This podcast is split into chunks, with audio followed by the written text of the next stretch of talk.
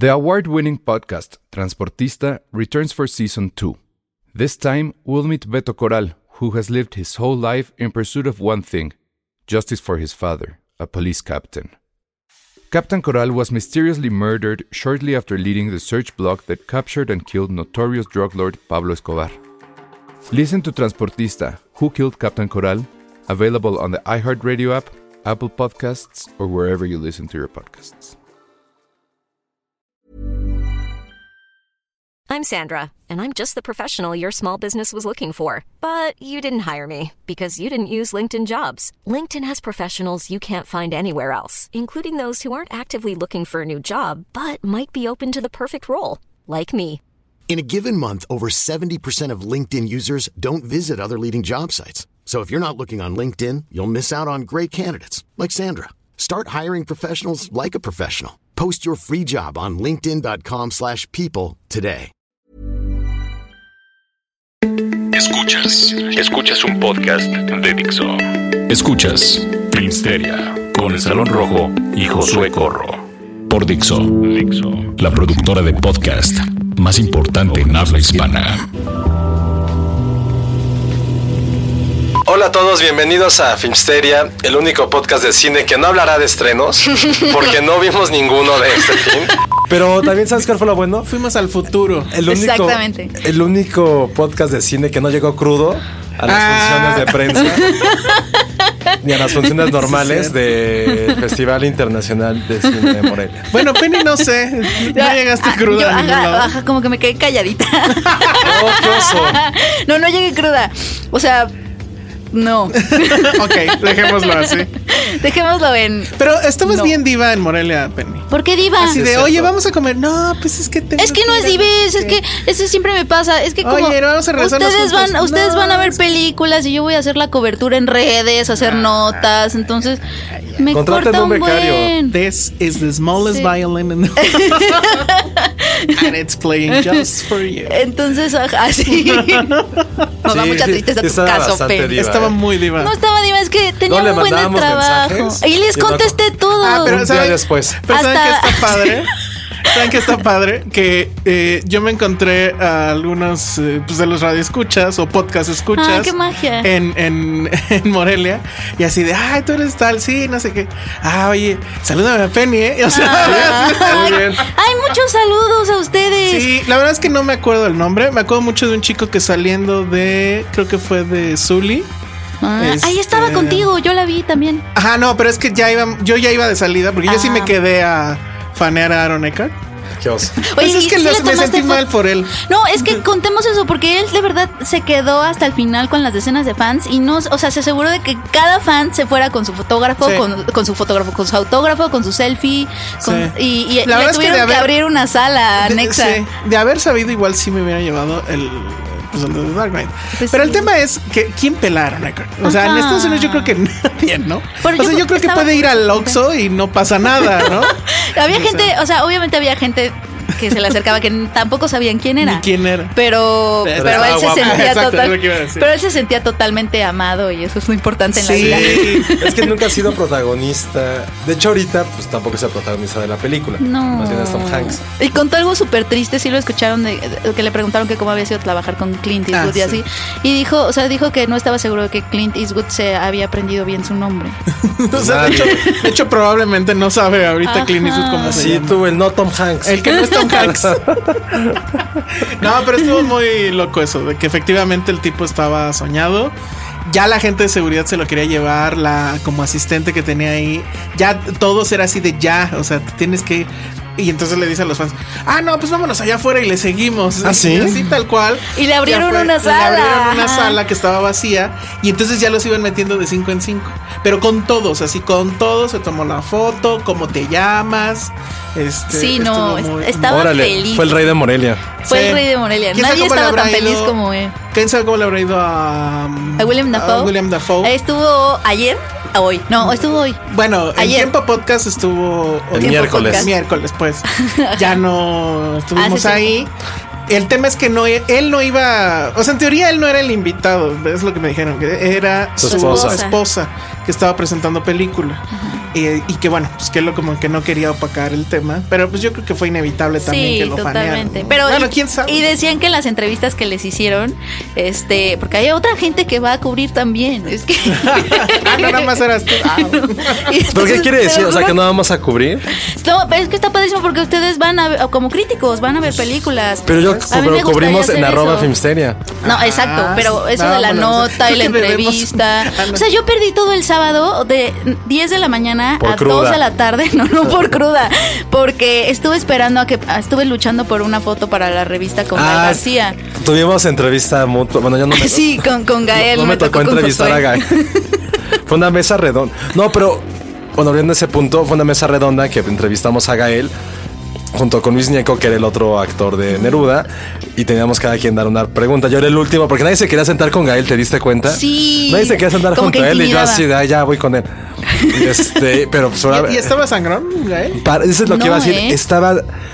Yo he tenido la oportunidad de entrevistarlo en Yo diferentes también. décadas. Yo también. Y es payaso a veces. Puta, a los- Muy. Antes a mí me tocó una en que te lo juro que respondió sí, no, sí. Una en la que me negó una entrevista incluso. Me una Ah, por el entrevista. tema de dónde. Por algo de una ex revista de la Ciudad de México que empieza con CH y acaba en Ango. No quiso. Me dijo, no, a ti no. A ti a tu medio no. Así Ah, de, ¿te acuerdas? Tú- Estábamos Órale. ahí. Con Iñarri, con Iñarritu. ¿Con Iñárritu? Con también. buena. ¿Pero por Cuéntala, qué? porque ¿Qué fue Morelia. ¿Por qué? ¿Qué pasó? Por lo de, pues cosas de que a otra revista de ese grupo editorial le tomó fotos a su esposa embarazada y él se enojó mucho y dijo, ustedes se van al carajo. Todos. Pero, pero muy loco Pero porque iba en la de ese- alfombra roja Iñárritu. no, ese fue Gael. No. El de Iñárritu Ah, no, bueno, nos dio sí. la- no me quiso dar la entrevista por un artículo que se había publicado este pues, un par de años antes. Y seguía muy enojado con ese tema. Entonces, Pero- teníamos en esa pero es época que un esa no me- cubito con el nombre de las revistas del editorial. Ah. Y yo estaba ahí de reportero Y guerrillero. venía. En la alfombra. Y así, pero incluso está grabado y fue como una broma ahí en la ex editorial. Porque estoy con el cubito, le digo, ay, Alejandro, no sé, casi que iba a preguntarle. Pero Y él sí, se se- acerca, y pero sí se acerca primero. Se acerca y O me señala. iba en toda la buena onda con todos los medios. Ajá. Se acerca a, a Josué Ajá. Y ya ve el cubito y dice, no, ustedes no, algo así. ¿no? Sí, pero hacía la cámara. Oh. Aparte de esas así cámaras. señalándolo con el No, dedo. Tú no. no, O sea, era como 2009, 2010, digo. Y fue muy divertido. Pero ahorita Gal estaba. en- de hecho, es lo que quería decir: que todo mundo estaba de buenas. Hubo un ambiente increíble en el festival. O sea, no nada más era acá. No, todos creo que. Como que todos estaban súper tranquilos, sí. Y que casi siempre ha sido así parte de la esencia de, de Morelia. Pero este año en particular creo que la gente estaba muy contenta, pero todos. Incluso gente ahí local, la gente de la organización, medios, prensa. Se Fue un- sentía compañerismo. Digo, fuimos, exactamente, fuimos la mitad de la semana porque nos, nos debemos a ustedes y regresamos, no porque nuestros trabajos reales, No, ver. Nuestros trabajos reales me los que pagan la renta, los trabajos de Clark Kent. Exacto. Ah, entonces Filmsteria es Superman, es el trabajo de Exacto. Superman, muy bien.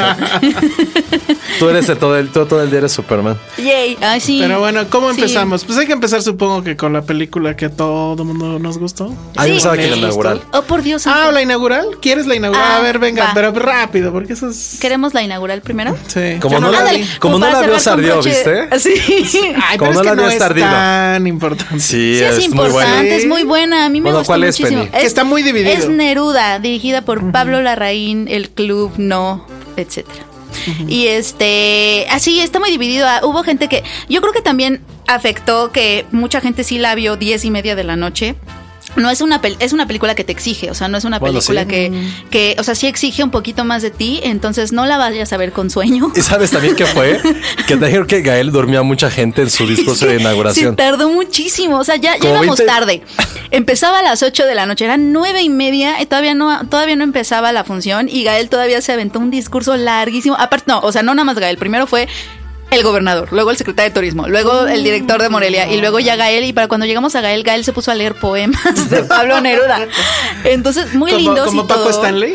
Pero ya la gente se sentía cansada. Y luego empezó, empieza una película que la está larga. canta.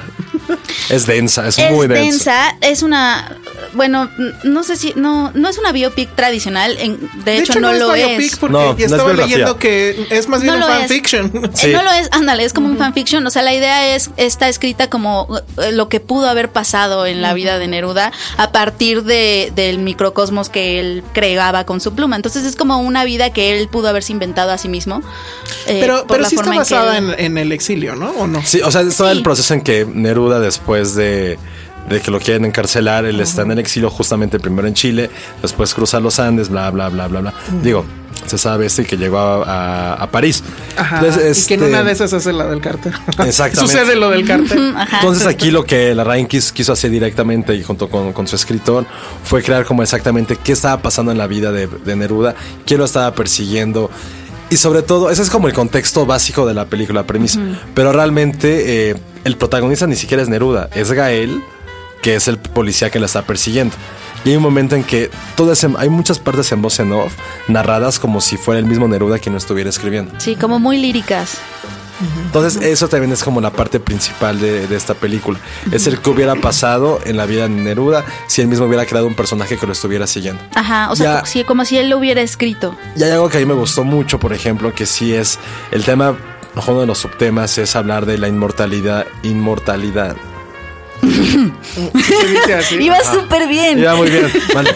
De cómo te vuelves inmortal a través de la literatura. Ok. Que es un tema Sí. que no ha sido eh, atacado muchas veces. Y creo que aquí lo hacen con mucha, mucha finura. Sí. Y aparte las actuaciones de ambos están tremendas. Sí, no, ellos de verdad están muy, muy bien. Y, y justo como decía Josué, creo que también otro tema que a mí me gustó mucho es que, o sea, el, el- el tema aquí de la ficción, que es la vida de él, pero que él se hubiera inventado a sí mismo. O sea, es como nosotros que cuando nuestros recuerdos son cero, cero certeros, la verdad. Entonces, de cierta forma, nosotros nos estamos escribiendo a nosotros mismos todo el tiempo. O sea, como tú recuerdas tu vida, realmente seguramente así no fue. Claro, Y- la, vi- la vida es como la recuerda. bien, Exacto, ¿no? entonces realmente pasó. tú también eres como un personaje de ficción, entonces sí tiene como varias lecturas ahí que son pesadas a las 11 de la noche. Sí, bastante. Que- pero que con están bien interesantes. Oigan, este, Entonces- rápido nada No, y sabes que también eh, hay una parte de la película que parece incluso un western. O sea, que tiene que ver mucho como Mm. Noir. persecución. Sí, es, realmente es un filmar porque sí está ambientado como en los años 40. Tiene como esa toda la parte de. Hay cosas en las muchas tomas nocturnas. Y hay una escena que cuando la vean, o sea, sí acuérdense de nosotros.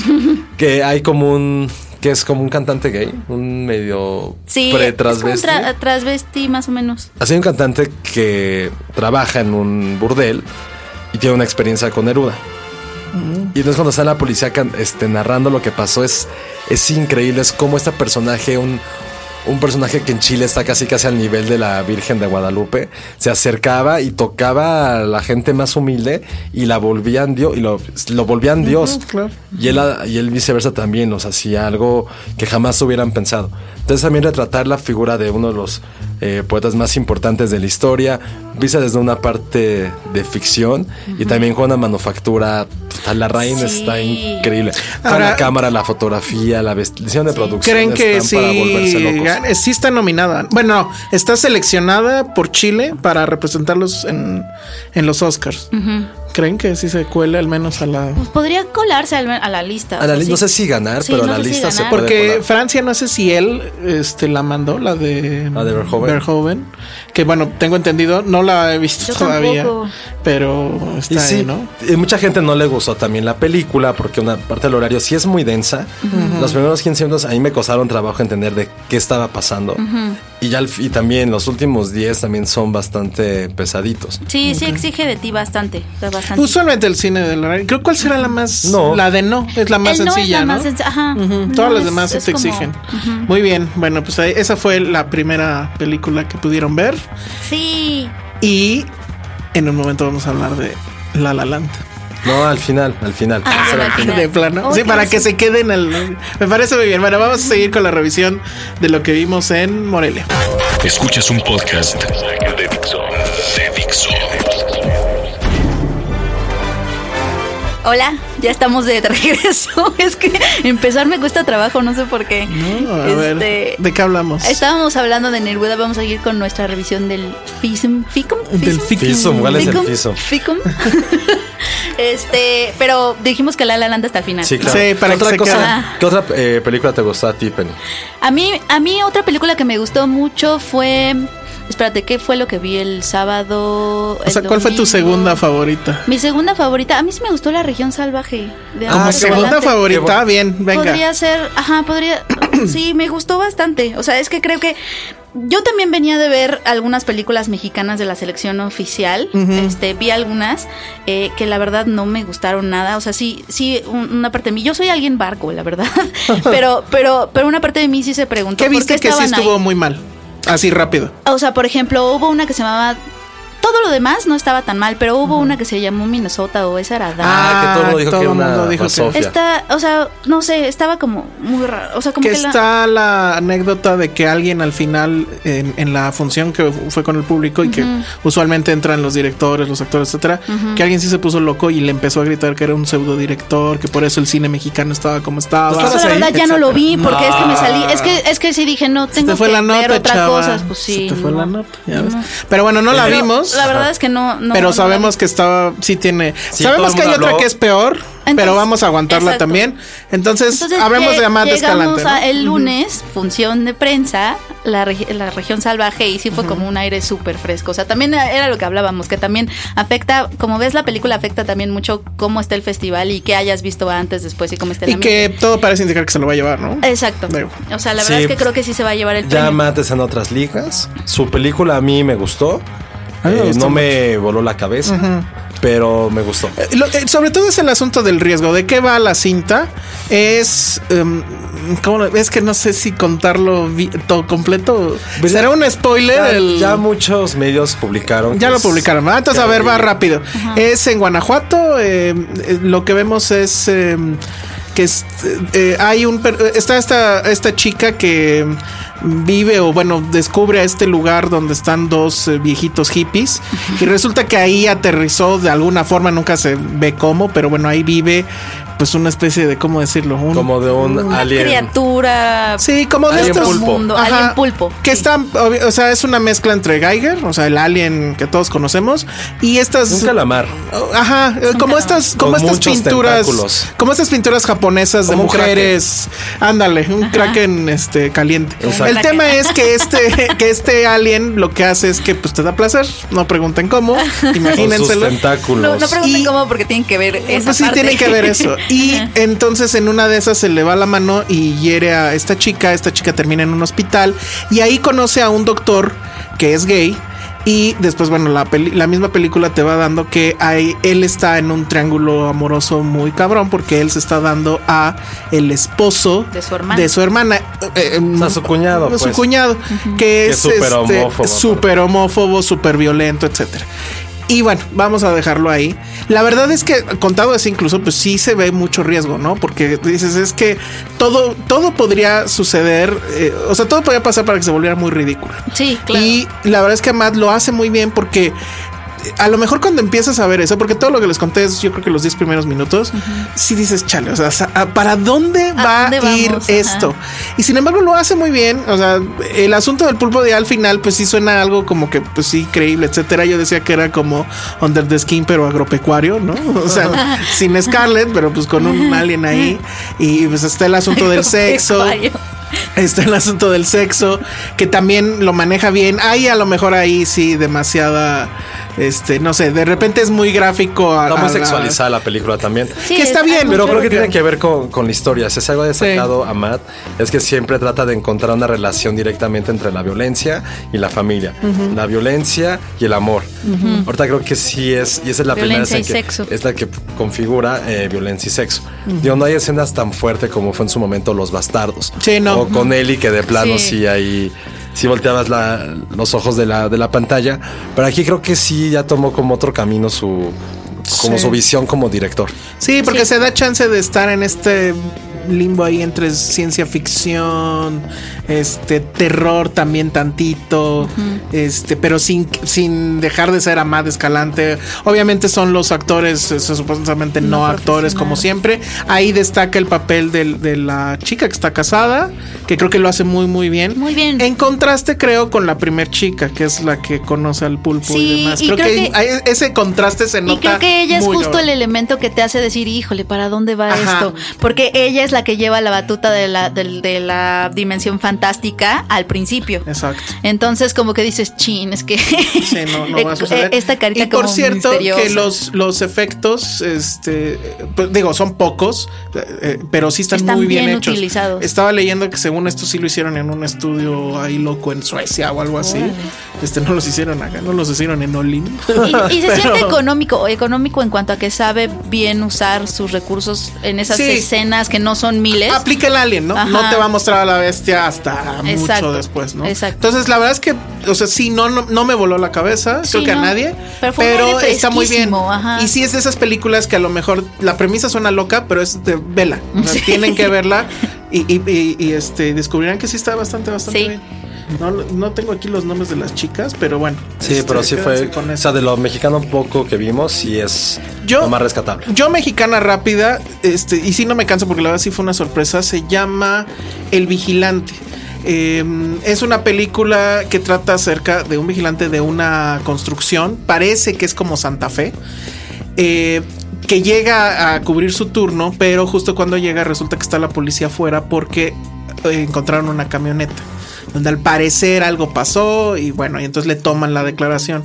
Pero es un asunto un poco entre el... em, esta de Muñuel donde no podían salir de la casa, se me acaba de olvidar el nombre, El el, ángel ángel exterminador. Y este, mucho Hitchcock y mucho también Dimensión Desconocida. Qué porque lo que sucede es que finalmente sí llega a su compañero. Él constantemente le están marcando celular como que su esposa o alguien en su familia. Él dice, ya voy, pero es que no ha llegado. Y ya que llega, empiezan a suceder más cosas y más cosas y más cosas. Entonces, eh, no, no les quiero decir porque sí, sí, eh, alimenta al, al suspenso y, y- y etcétera. Pero es este asunto de esta persona que no puede salir de este lugar. Ah. Y el, el director es, es este es debutante. Ahorita les busco el nombre, no lo tenía Eso por está aquí. padre, sí, Sí, Pero, pero está muy bien porque es una construcción que pues se encontró en algún lado. Yo creo que le dieron chance de hacerlo rápido. Es una obra negra de un edificio enorme o de edificios, conjunto de edificios. Y entonces está en, en- en- o sea, juega mucho con las sombras, juega mucho con los espacios. Tiene un manejo de los espacios increíble. Los dos actores, que creo que sí son actores de teatro, probablemente su primer película eh, tal cual, pero lo hacen increíble. Hasta los policías que llegan y eso, el lenguaje de los policías ya saben cómo hablan y esos códigos, eh, no, lo, lo tienen, lo tienen muy bien. La verdad es que para mí fue una gran sorpresa. Sí. Yo salí muy contento de esa O película. sea, ¿le puede, sí le puede hacer la competencia a la región. no creo, porque pues Amat, ¿no? Pero ojalá esta ganara el premio del público. Porque la verdad es que el público sí se prendió muchísimo. Sí. En, la, en el QA, en las preguntas, sí se quedaron. Y también O sea, suena muy amigable a diferencia de las otras películas, que eran un poco Sí, más- porque eso al final es un. Como que así era experimentales, pero. Es, es un este es un ejercicio de género, pero muy, muy bien hecho, con muy pocos recursos, muy bien actuado, y, y les digo, es una es ópera prima. No, no encuentro ahorita el nombre del, del- del director, pero bueno, si no al rato se los, se los checamos. Esa es la clásica película que ojalá llegue pronto, y pronto me refiero a 2017, porque Y así es pasa, 2020. ¿no? Y sí, no, ajá, con suerte en el 2020. Pero si la cachan por ahí en algún festival o algo, sí, no dejen de verla. Ojalá, insisto, gane algo, Para porque que- eso aseguraría que llegaría a la, a la semana de lo mejor en Cinepolis. ¿no? Sí. Ah, ¿Qué claro. otra hay? Pues a mí la segunda que más me gustó, híjole, ¿cuál podría ser? Que estoy entre dos, entre Manchester.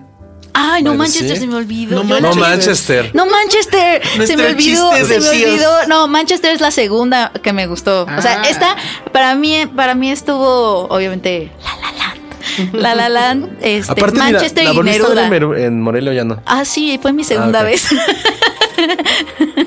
Manchester by the Sea. Llegaba, llegó con mucho ruido, mucho hype. Y estuvo curioso porque eh, horas antes de verla, nos topamos como varios amigos en una fiesta que la acababan de ver ellos. Porque vino este. Ah, Casey Affleck, ¿no? Ah, Entonces sí. yo, la, yo, no la quise, también. yo no la quise ver ahí, ya tenía boletos. Y la mitad decía que sí le gustaba, la otra mitad que no, la otra que les daba exactamente igual. Entonces llegamos con expectativas bastante bajas y sí fue una gran, gran sorpresa. Una gran revelación. No solamente por el trabajo de Casey Affleck, ni del actor, perdón, ni del director, escritor Kenneth Lonergan, sino más bien porque es una historia sumamente humana, sumamente divertida, en un drama que es Dolorosísimo. exageradamente rudo. Eh, eh, la gran virtud es esa, ¿no? La, la mezcla entre humor. O sea, sin ser este chiste así. O sea, eh, eh, Totalmente. Te hace reír por ciertas situaciones, etcétera. Pero atrás de todo ello hay un drama tremendo. Y Casey Affleck, la verdad es que un está dolor increíble. increíble, casi sin decir nada. Y además tienen esta habilidad de estar hablando de la Coca-Cola o de que fui al cine o cosas bien mundanas, bien cotidianas, y al mismo tiempo que sea doloroso. O sea, porque sí, no, no, es que esa escena es clave, no se las voy a contar. Sí, no. Pero él sí sucede varias veces que lo, mu- lo, lo que podría ser mundano choca, o sea, está ahí conviviendo con el dolor más grande que te puedas imaginar, porque es el dolor más grande que te puedas imaginar lo que vive Casey. y bueno, Affleck. nada más rápido, la, Ajá. ¿de qué va? Eh, pues a Casey Affleck le, mm, pues, le enjaretan por unas cuestiones que se tiene que hacer cargo de era su Sobrino. sobrino, que es un adolescente que pues está en el coming of age también, ¿no? Y Está calentura. La calentura, Él- exacto. Él, es como el pulpo. Él es como el pulpo, el pulpo no está, sería el adolescente. Y este, y pues bueno, ahí van a suceder toda una serie de situaciones. Ahí Casey Affleck es este, como, ¿cómo se le llama? Janitor, eh, el encargado en Ah, una. sí, el conserje. de- Es del el conserje. El exacto. principio es increíble porque está lleno de este humor. Sí. Este, justo de. Y es más, y el, y el inicio es súper sencillo. Yo pensé que a dormirme. Porque dije, puta. Nada se la pasaba como el tipo arreglando cosas en. como en- Son como 10 minutos que él se la pasa arreglando. Sí, sí, Ni siquiera conoces su vida. Es como ver una rutina de alguien que se la pasa. Pero, pero empieza a poner interesante cuando empieza a cruzar palabra con los Con los inquilinos. Exacto. No, y, y lo interesante es que es una película en la que evidentemente, como toda buena película, como cualquier película debería de ser, tiene una curva de aprendizaje, el desarrollo de- del héroe o de un personaje en específico. Y realmente aquí es Casey Affleck y, los va conociendo poco, poco a poco. Y otro punto muy importante y relevante de la película es que también hay, muchas, hay mucha narrativa en flashback que también le da otro giro, le da otro tipo de narrativa a una historia que en serio es muy, muy, muy sencilla de, de ahondar. O sea, es un tío que tiene que, hacer, tiene que hacerse cargo de su sobrino cuando él ni siquiera tiene arreglada su vida. Entonces, este conflicto de saber qué va a hacer, ya quiere empezar como tener cierta vida, tiene que empezar a arreglar las cosas. Y ya cuando crees que todo va a ser felicidad, él dice al sobrino, ¿sabes que No me quiero ir contigo. Me quiero quedar aquí porque están mis amigos. Digo, típica respuesta de un adolescente. Claro. Y que, y que justo se sale del cliché de estas películas donde alguien que no es el papá conectan y son felices para siempre. Al final se van juntos y crean una nueva familia. O sea, lo cual de repente sucede en películas. Sí, ¿no? ese gran cliché. Aquí Y se aquí- pelea contra eso y lo hace muy inteligentemente el director. Y, y, bueno, seguro va a estar en- nominada al Oscar, la película. Sí, seguro sí. Él- y él, Él, este, Casey Affleck, seguro. Seguro. ¿no? Y bueno, ya quedó clarísimo que Casey Affleck tiene que estar enfrente de la cámara. Sí. Y su hermano, mejor que esté atrás, porque es me- mucho Sí. mejor director. Le- Estuvo que- chistoso. que- que que- actor. que- sí, totalmente. Estuvo chistoso que justo le preguntaron en la conferencia de prensa así como de, oye, ¿y vas a volver a trabajar con tu hermano? Y él así de, pues no sé, porque la primera vez que me casteó en su, en su ópera Con- prima, ajá, en, en- Con en- Baby Gone. ajá, No, desapareció Excelente. una noche. Sí, en Ah, inglés, claro. español, Qué qué horror. Este, me casteó pues porque no, no, no, no le alcanzaba para castear a nadie más. y, Y no- y y nadie- luego, y luego ya se empezó a castear a él mismo. Eso dijo. No, y aparte, Hubiera, hubiera estado bueno el chiste de que, pues, como Robin, ¿no? que se vaya como Robin. que se oye como Robin. y aparte, o sea, me acuerdo en el trabajo que hizo en, um, en James. Ah, se me fue el, nombre del Ah. Jesse James. Jesse, Jesse James. James. Lo hace increíble también. Lo nominaron Estuvo Oscar, nominado. ajá. No creo que pueda haber ganado, pero sí hace un gran trabajo. Sí. Entonces, bueno, bueno, véanla. Manchester Véanla. Sea. Y ahora, después del corte, vamos a hablar. Vamos a hablar de dos, porque me tienen que dar 20 minutos para fanear Raw. Ah, te damos dos. Sí, damos dos. Bueno, ya. Regresamos. Regresamos en pocos segundos. Filmsteria. Estamos de regreso aquí en Filmsteria hablando de las películas que más nos gustaron del Festival de Cine de Morelia. Es que ya, déjame hablar nada más de una ya. Para que- Ah. No, no sé a por qué. alcanzar el tiempo. no, ya sé por qué. Va, rápido. No, rápido. eh, Nocturnal Animals de Tom Ford. Increíble película. El mejor cast, que hoy hablamos de cast que he visto, o sea, este año, pues. Está Amy Adams, Jake Gyllenhaal que hace doble papel increíble, Michael Shannon que es un maldito camaleón, es un muy cabrón, tipazo. G- eh, Kick-Ass, que es el villano de una de las historias, Wow, puta, lo, odias desde el minuto 2. Yo lo odiaba desde Godzilla. desde, desde el último segundo lo odias. ¿En serio? Puta, no, no lo puedes soportar. Y aparte, bueno, ya en- con todos ellos, es en un gran, gran trabajo. ¿Esa es- también se cuela a los Oscars o quién sabe? No sé, porque es un poco densa también. O sea, son dos historias en una. Es de una mujer que recibe un libro de su ex Y se esposo. clava con el libro y estás viendo la historia del libro, ¿no? Pero aparte está viendo la historia de ellos juntos 20 años antes. Oh. Está ahí como inmerso en una historia de Y lo hace venganza. bien, no te pierdes. No, para nada. Funciona. Amy Adams no podría estar nominada. Es que sale muy poco. Tendría que Ah. ser Jake Gyllenhaal y por ahí debería estar o Kikas o, o Michael. Shannon como de reparto. Lo hacen muy, muy bien. Y ya, esa era la última que yo quería Ojalá, hablar. ojalá llegue pronto. La que sí va a llegar, pero creo que hasta mediados de 2017. Y que para mí, pues sí, para mí sí fue mi favorita. Fue Ro.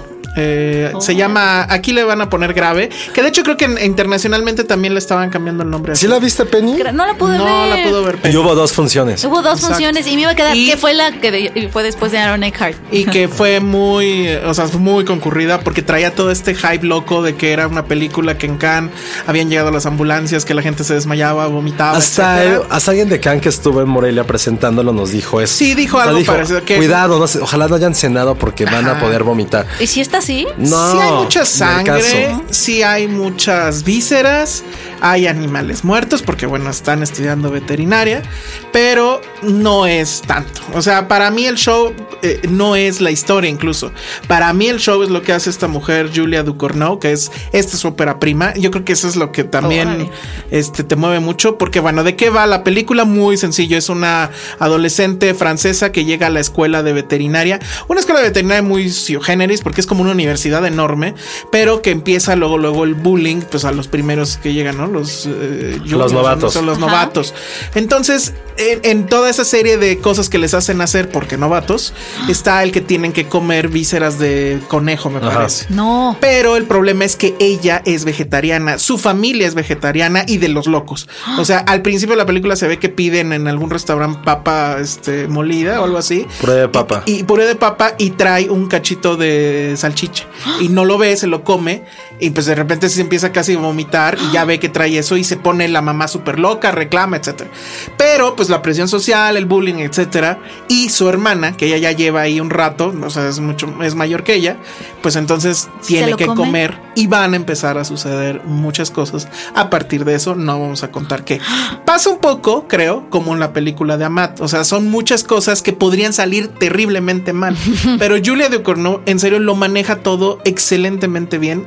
O sea, cada, cada cuestión que el guion se va planteando lo resuelve de una manera increíble. Ese es para mí el show. Ver cómo va resolviendo la historia. Porque decían, pues eso es algo que ya hemos visto. Estaba ahí Ginger Snaps y está este, esta de la vagina dentada, no me acuerdo cómo se llamaba. Sí. Otra se llamaba Tit, ajá. Este, o sea, hay muchos. Es, es body Jennifer's horror. Body también. Jennifer's Body un poco. Es body horror, pues. Pero el show es esta mujer, la directora, y también la, la protagonista. Los dos- las dos protagonistas. Las dos, Órale. incluso la, la, la hermana. La, la protagonista se llama Grants Marillier y creo que la hermana se llama. Sí, Ella pero, o sea, la historia sí es también un coming of age. En el un cual coming of age, En el cual está muy claro que hablan sobre la sexualidad también. Claro. Estuvo muy sexual este festival. Sí, era lo que Sí. estaba pensando. Sí. Pero es- la verdad es que a mí sí me voló la cabeza completamente. Sí. El tema es, no por el tema de, ay, su primer película y pues denle chance. No, es que no parece primer película, porque en serio tiene tantos recursos esta mujer. y- y es sorprendente. O sea, hasta el soundtrack está increíble. No, Híjole. y se queja muy claro que sí, no es esta película asquerosa, el morbo nada más por ponerlo ahí. Todo tiene algún sentido, está muy bien realizada, tiene también un sentido del humor bastante, bastante fino. Y en particular a mí también sí me gustó, tío, no me, no me No encantó. te voló la cabeza No como así como dije, pero- wow, Pero pero, sí está padre. pero está padre. Y lástima que la han hypeado tanto con con que no le corresponde. Sí, no, es, es todo ese tema de que la gente se vomita, etcétera, suena a publicidad que no necesita No. la película. Mm, ok. Entonces, O sea, eh, por las razones incorrectas, la estaban, la gente estaba yo creo que sí, la gente estaba más en el morbo que otra cosa y, y no era necesario. La película por sí sola. Pues digo, es todos entramos también por eso, pero bueno. Yo ya medio me lo sabía, pero yo sí estaba en el tema de que era la ópera prima que todo mundo ha dicho que es sorprendente. ¿no? Wow. Que en mucho tiempo Sí, no había Rose sí fue una gran y hasta, sorpresa. hasta mediados del 2017. Al parecer. Ah, yo tenía sí, la esperanza de que fuera como en enero. Ojalá lo traigan a lo mejor de Ojalá. manera, pero no. Y ya nada más rápido, hablemos de la peor basofia, la peor basura. de No, de La rápido, no, ni siquiera vale la pena hablar. Que sí tiene que ver con ese hype estúpido Sí. de, de la que hablamos el- la semana tenemos, antes. Que- tenemos la carne. Un resumen rápido. Tenemos la mierda, Es- debería llamarse. Es una burla muy Ay, adolescente, diría yo, de este hombre. Que así como hay control de armas, perdón. debería de haber control de cámaras para que no le den cámara Pero a cualquiera. aparte está seleccionada, ¿no? Es que volvemos a lo mismo. Pero está seleccionada, tiene supuestamente. Yo ahí quisiera que alguien investigara si efectivamente está Cuarón Iñárritu atrás eh, apoyando. El póster presume de dos quotes con unas eh, con unas frases horribles eh, de ah, esta película es el sueño de no sé qué Dichas por... Por alguna de y los dos. Cuarón y, y Iñárritu. Hay, o sea, más allá de las filias que dijimos, da igual. O sea, qué Sí, bueno no. que las tenga. Son gratuitas, no tienen ningún sentido en la historia. En serio, hay felación, hay, Hay incesto, que es lo de menos, es lo creo. de menos. Hay un golden shower, pero un poco más subido de tono con otro Pero fluido. nada está justificado. Nada, O sea, porque no hay nada. Eh, todo es una chaqueta literal de que en Ah, algún también. momento seguro se les ocurrió el guion en un Y viaje aparte- de Oh, no. ácidos pasados. Y luego sí, el director dándose foto con el trasero ahí en Ah, la- sí, en la forma Ah, roja la se bajan los sí lo pantalones. ¿Sabes qué es lo peor? Y enseñaron las nalgas. Creo que fue porque alguien les dijo cómo hicieron la película, pues con las nalgas. Es que es otra vez esta, esta, esta eh, distorsionadísima versión de la subversión. Quiero ser subversión. quiero ser Quiero, este, quiero Soy un insurgente, no Ajá, mames. Estoy siendo aparte, insurgente. aparte el tipo, yo estaba al lado de la puerta, estaba entrando a cada rato a ver qué decía la gente y el güey como si tuviera 14 años gritaba en las escenas de sexo. Hacía ¡Woo! Se los juro por mi sobrino, por Lionel sí, Messi, sí. por lo que quieran No es que hacía cierto. eso. Bueno, Sí. Y se bajó, sí Sí. se bajó los pantalones en la alfombra O sea, él gritaba y, O sea, ¿cuántos y- años tiene? ¿13? y aplaudía Exacto. las escenas Y ese así. es el que, según el quote de Iñarrito, es un nuevo valor del cine mexicano y no sé qué. En serio que yo creo que esos cosas no han de ser en serio. Está Alguien raro. debería de investigar, pero bueno. Hay que investigar. O- no sé si la van a estrenar. Ojalá la estrenen. Y pues Ojalá el no semanazo. Bueno, tendrían que dejarla dos semanas, pero va a ser un problema. La gente se va a salir. Tiene N cantidad de pits parados en close up. O sea, eyaculaciones. O sea, toda. eh, pero, Todo- o sea, o sea, está no todo- que nos asuste eh, nada. No es Alguien decía es porno. No, no es porno, porque el porno es honesto. Esta película no es nada honesta. Un Nada fin la pornografía. Choquear Sí. y punto. Y, y bueno, Y- pero y lo, lo- lo peor es que le funcionó. O sea, bueno, está en Morelia, está en una alfombra roja. O sea, le, le funcionó el hype. Hablemos, por favor, ya. Pero ahora sí, ya. de- Hablemos de la peor y ahora hablemos de la mejor. ¡Ay, qué magia! La La Land. Sí, viva. Primero las chicas. ¿Yo? ¡Ay! No, La La Land sí está muy cañón. Era lo que platicábamos el otro día. Este. Tardamos obviamente una fiesta, hablamos como media hora Hablamos de la la Land. una fiesta y, y quisimos, yo bueno, yo quise bailar, irme bailando al hotel, pero ellos no quisieron. Nadie quiso bailar contigo. no quiso bailar. Pero o sea, es, que es lo que platicábamos, que justo no. eh, se, se vino describiendo desde. desde Es la película de que Damien Chazelle, de Whiplash, el director, eh, quiso hacer desde hace seis años. De hecho, lo, la quiso hacer antes que Whiplash misma. Este, y obviamente la, la venimos oyendo descrita como un musical desde el año pasado. Pero es que creo que lo que, había, lo que hablábamos es que sí es un musical, pero es lo de menos. O sea, es una historia, es una, es una película sobre cine Sí. Sobre música. envuelta en un musical y que obviamente sí le, le, le hace homenaje a todos estos clásicos musicales de los 50. Primera cuestión que habría pero- que decir eh, para todos aquellos que sean como nosotros, tanto Josué como yo, bueno, a lo mejor yo en menor medida, pero los Yo dos soy un gran en, general odiamos los musicales. Y de hecho al principio la película es muy convencional, digo los 10 Súper. primeros minutos como, como musical clásico, empieza con este asunto del cinemascope, los colores. Totalmente y ahí, tradicional. Y ahí yo ya estaba así de Sí, yo dije. Esta va a ¿Por estar mal. Sí, yo sí Esto lo pensé y dije, ching. pero de, de inmediato se va convirtiendo poco a poco en otra cosa, en otra cosa, en otra cosa.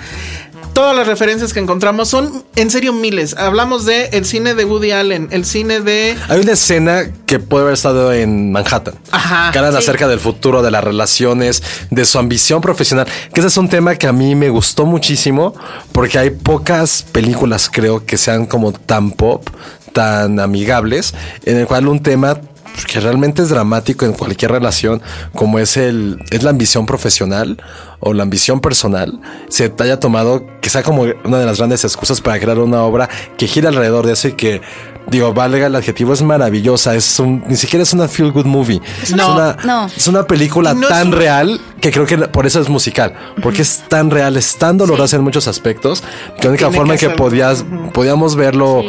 como algo estético o algo que quisieras vivir Sí. es en un musical. Y tiene muchas lecturas, porque además de eso es una cátedra en cine. Y además de eso, eh, volvemos a ver si, si ustedes son fan de Dementia Cell, vemos este tema justo que, que siempre, jazz. Que, que siempre ahí está el jazz y sobre todo es, es la ambición artística que está en todos, en todos sus largometrajes, desde Whiplash, desde Sí, tiene de- otro musical que se llama um, Guy and Madeline Madeline on a the- Park Bench. on a Park Ujú. Bench. Este que esa y sería, esa es su ópera prima. es su ópera prima. Que yo ya quiero ver porque bueno, Yo no hizo ruido, la pero quiero ver este fin de semana. Festival de porque- Torrento. Ajá, Sí, entonces sí. vuelve este tema eh, un poco y, y volvemos. Otra vez tiene muchísimas referencias a, a todo. no es una película cursi. No. Este es una película. Tiene momentos de, ah. sí, pero no, son Pero no como son. cualquier comedia pero no romántica pero también. No trae, pero no trae exceso de sacarina. O sea, No, nada. Nada que ver. Es una película dolorosa. Eh, efectivamente es una. eh, El tema de carta de amor no, pero es, es en este asunto de, de- del mostrar todo lo que puede hacer el cine. Eh, Y lo que ha hecho. eh, de lo que ha Y hecho. también, exacto. Es eso, es lo que puede hacer y lo que ha hecho, y por cómo, cierto. y saben también co- y, ¿No? y la forma en que le cambia la vida a las personas. Sí. Porque el personaje de Emma Stone habla mucho de esta parte de fantasía del cine de antaño. Y es como eso moldeó la persona que es en ese momento. Sí. Entonces ahí en ese es otro como guiño de decir, güey, es lo que ha hecho el cine por nosotros, por ustedes, por el arte, por la Y música. por eso La La Land es esto. ¿no? Sí, Exacto. Y, y también lo que da mucho gusto es que en serio este cuate, que todo el mundo estamos traumados porque creo que tiene 30 años.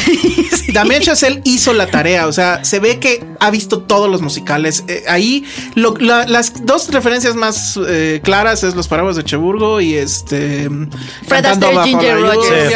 Ginger Rogers. Pero eh, insisto, chequen cuando la bueno, se estrena en enero, no, no falta tanto. Pero este, y esa seguro, bueno, espero, no sé si la van a traer a lo mejor de, lo, de Morelia. Ay, No creo. Pero todas las referencias, No, es Es que ya se estrena Se estrena muy sí, pronto. Sí, todas las, todas las referencias que hay en serio son tantas. Es prácticamente una película flawless. O sea, Sí, yo no le encuentro en realidad un No. solo Las- defecto. y, y los dos están increíbles. sí. O sea, si el mundo se tuviera que acabar, la apocalipsis llegara, ojalá sobrevivieran ellos dos. Otra- y repoblaran, Y repoblaran la- y repoblaran el mundo. Porque aparte son perfectos. Eh, y se ve que nacieron como para este rol, ¿sabes? O sea, como. como Sí, la química es La tremenda. química es tremenda. Y, y- y Ryan Gosling en algún momento era lo que te platicaba. Él quería hacer musical desde Mm. que empezó en el cine. Pero por cuestiones de la vida, le fue mejor como en el cine indie. Y él lo dijo, dijo, bueno, pues es que dijo, pues sí, Drive, todo está padre. Pero yo lo que quería hacer de chiquito Creo es que musical hasta y hay una referencia a Drive si le buscas, porque hay un momento 80 de la Sí, película. sí, sí. Es increíble todo eso. Sí, sí. Hay también referencia directa a los paraguas de Cheburgo. Según yo, hay una tienda de paraguas, etcétera. En fin. Sí, muy es Novelbach también, Muy, o sea, muy grande. ¿Con cuál va a competir? Porque yo creo que esa es la que debería de ganar el Oscar. Sí. La que van a intentar tirar del primer sitio. Y probablemente la más cercana a hacerlo sería Zully.